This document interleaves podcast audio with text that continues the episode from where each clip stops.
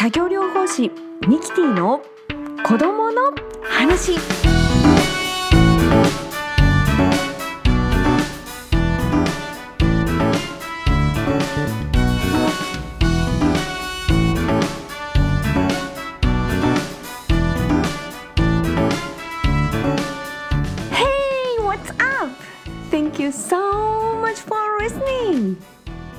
子供の話へようこそ。子供の作業療法士ミキティです。この番組では子供たちのちょっと頑張ればできることを応援する関わり方遊び情報などをお送りしています。今日は7つの感覚のラスト聴覚です。では行ってみましょう。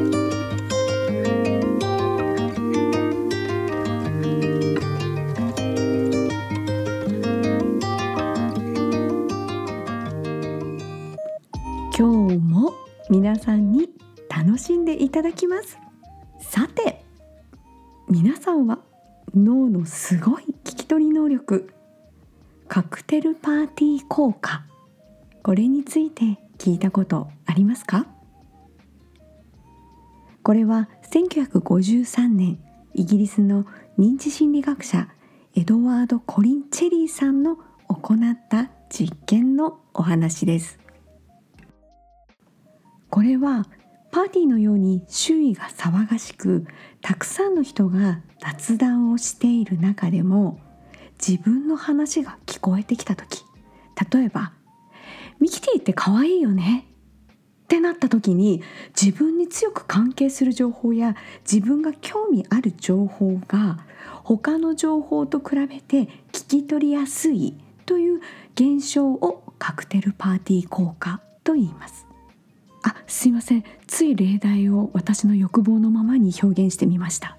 まあ普通の例題として例えば電車で居眠りをしていても降りる駅の手前や駅名がアナウンスされた時にその瞬間にハッと自然と目が覚めるのもカクテルパーティー効果が働いていると言われています。あこれは普通の例題ですね。こっちの方がいいですね自然でね。はいじゃあまた次行ってみましょう。次。もう一つですね。特徴的な機能があります。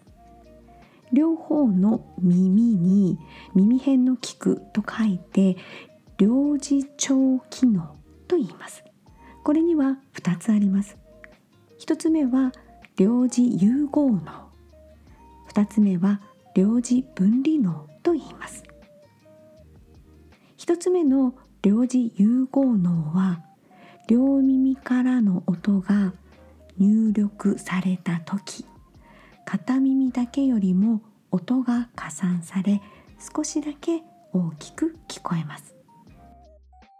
もう一つ左右の音圧差や時間差をもとになんと上下左右前後の方向がわかります。よく車を運転している時に救急車が走る音サイレンの音が聞こえた時になんとなくあ後ろかな前かな横かなって判断する時など思い出していただくと想像しやすいかなと思います。2つ目の領事分離脳は雑音の中で人の話を聞いたり複数の人の話を同時に聞き分けたりすることが可能。でもこれは同じ人の音声であるなど両耳からの入力される音情報が類似していると分離はしにくいそうです。また一般的には右利きの人は右が聞きやすい。聞き耳が右ということですね。それと感情を判断する時は左が聞きやすいそうです。もうこれは気になる人の隣ではもう左側の耳を暖房にしてもう待機ですね。ではここでクイズです。聴覚はいつから発達してるでしょうか？はい正解。またまたお腹の中からですね。だいたい妊娠26週にはすでに聴力を持っていると言われています。脳の聴覚神経回路は妊娠9ヶ月半頃には完成しています。そしてですねお母さんの声はなんと子宮の内側と外側で響きが変わってしまう異なるんですけれども赤ちゃんは声のパターンやリズムによって生まれてからすぐにお母さんの声を聞き分けることができるんですって。本当に赤ちゃんって神秘的ですよね。ではまたまたクイズです。耳のセンサーはどこにあるでしょうか？正解は耳の奥の中にあるカタツムリのような下牛という場所の有毛細胞。ある毛と書いて有毛細胞と言います。そこが聴覚のセンサーなんです。ここで音を電気信号に変換し第8番目の脳神経聴神経へとつながっていきます。ちょっとだけ皆さんと一緒にやってみたいんですけれども耳を全体を触ってもらえますか？耳って複雑に折れ曲がったひだを持つ軟骨でできています。手を当ててえ？って聞くような仕草することないですか？私は今も最近毎日それなんですけれどもこれはまさに集音作用の動きをしています。あとは耳たぶのところは知覚が鈍いのでピアスイヤリングなどをつけるおしゃれのアイテムの場所になってますよね。その耳から入った音はふわふわの鼓膜に到達します。そして小さな小さな3つの骨土骨絹田骨あぶみ骨の順番で音を伝えていきます。これは人体の中で最も小さい骨です。音を増幅することができます。さらにこの骨にはお互いをくっつけるための小さな筋肉があります。この筋肉は大きな音が入ってくると自動的にキュッと縮まります。今度は一転して3つの骨の動きを抑えます。これは中磁反射と呼ばれる現象でこれがあるから大きな音が入ってきた時にデリケートな下牛を守ることができるのです。ではではここで実験です。パナソニックの補聴器関連のホームページから引用しています。皆さんはこの音が聞こえるでしょうか？では行ってみましょう。8000Hz こえますよね。次。えっと60代の目安の1万ヘルツ。いきます。聞こえますよね。じゃあ次。50代の目安の1万2000ヘルツ。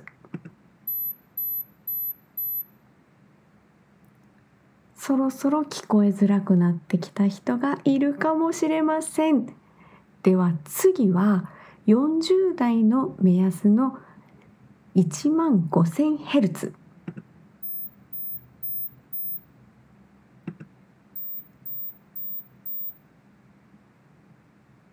これなってるんですけど私はもうほぼ聞こえなくなっています。では次いきますよ。30代の目安の1万 7000Hz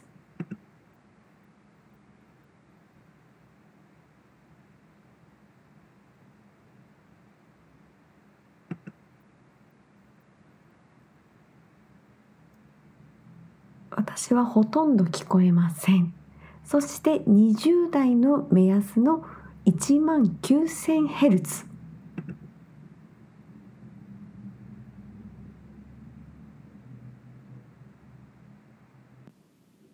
がだったでしょうか？私のあのサイトをクリックする音は聞こえてるけれどもその後無音という状態が続いているあなたはもしかすると耳が悪くなっているかもしれません。これは iPad 用に開発されたあのお試しのものなのでちょっと気になる方はもう年も年ですし一緒に耳鼻咽喉科へ予約していきましょう。では後半へ続きます。ワンダーランドの子供たち。このコーナーでは発達支援に関わる書籍やコラムなどの情報をお伝えしたりゲストをお迎えしお話をお伺いしていきます。本日は著書。聞こえているのにわからない。APD の理解と支援。小渕千恵さんの著書をご案内します。APD とは聴覚情報処理障害。英語で言うと Auditory Processing Disorder この頭文字で APD と略しています。これは聴力の低下は見られないんですが雑音下での聴取など聴取に負荷のかかる状況下でその聴取の困難さを示す症状です。聴取っていうのはあの聞くに取るって書いて聴取ですね。聞き取りですね。APD 症状の要因として聴覚野に限局した気質的障害のある方はほとんど見られないそうです。発達障害の診断に該当する場合や診断には該当しないが注意や記憶などの認知的な問題心理的な問題が考えられていると小児耳鼻咽喉科の小渕千恵さんは J ステージ2019年40巻の3号でそう研究発表をしています。APD の背景要因として成人と小児で比較したものがあるんですが小児の場合65%が発達障害10%が言語環境10%が心理的問題。5%が知的障害。5%が言語発達地帯。その他5%となっています。成人は74%が発達障害。10%が精神。5%が睡眠。3%が ANSD 8%がその他となっています。ANSD とは脳波で聴力を見る検査 ABR 検査が無反応にもかかわらず外にある毛外有毛細胞機能の検出それを示す難聴のことを ANSD というそうです。共通していることは共に発達障害のパーセンテージが多いことですね。これはちょっと私もびっくりしました。いつから聞こえないと気づいたのかというデータがあるんですけれども小児の場合は保護者教員などの周囲の人からの指摘によって気づくことが多いそうです。その年齢は13歳頃までが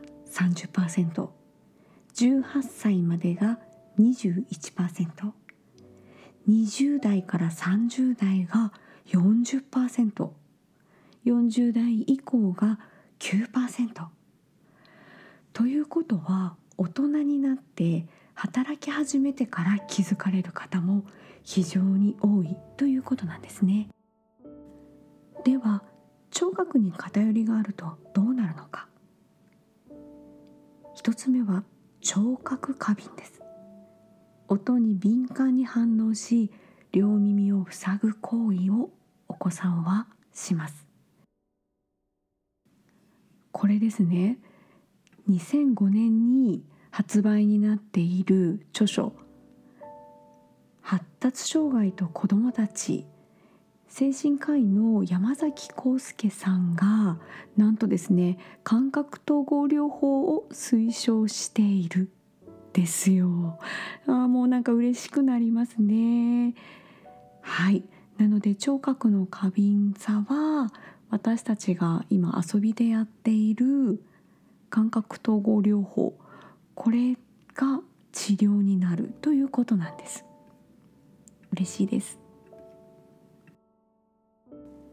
またイヤーマフといってヘッドホンのようなものを耳にかけることによって音を軽減することができます。もう一つ聴覚に偏りがあるとどうなるのか。学習に影響してきます。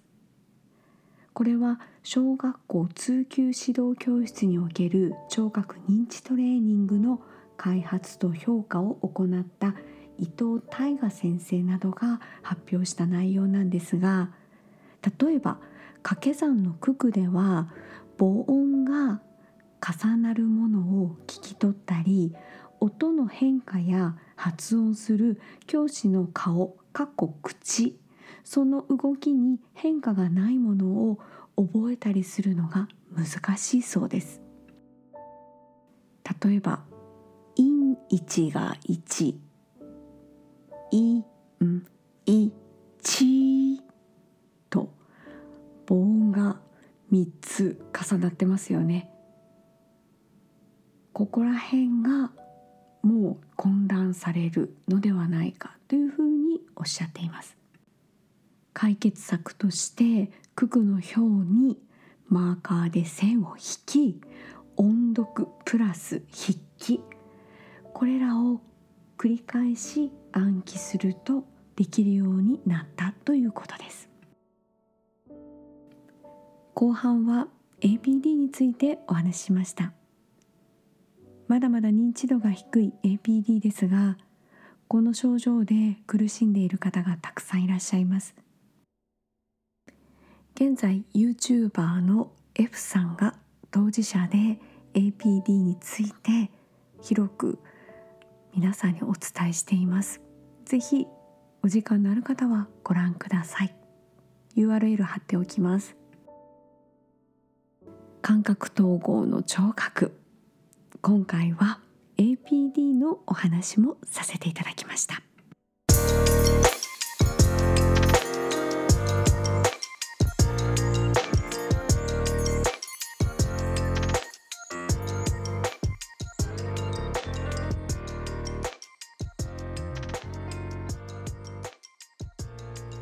今日も最後までお聞きいただきありがとうございました。子どもの行動には必ず理由があります番組でお届けしている子どもたちの発達の違いや環境調整が必要であることなどこれらの情報を皆さんが知ることはすぐできる小さな支援につながります今回の話が皆さんの子育てや支援のお役に立つととっても嬉しいです。次回は小児科医の加藤静江先生の登場です。今回の APD のお話もお聞きしたいと思います。お楽しみに。So that's it. Bye for now.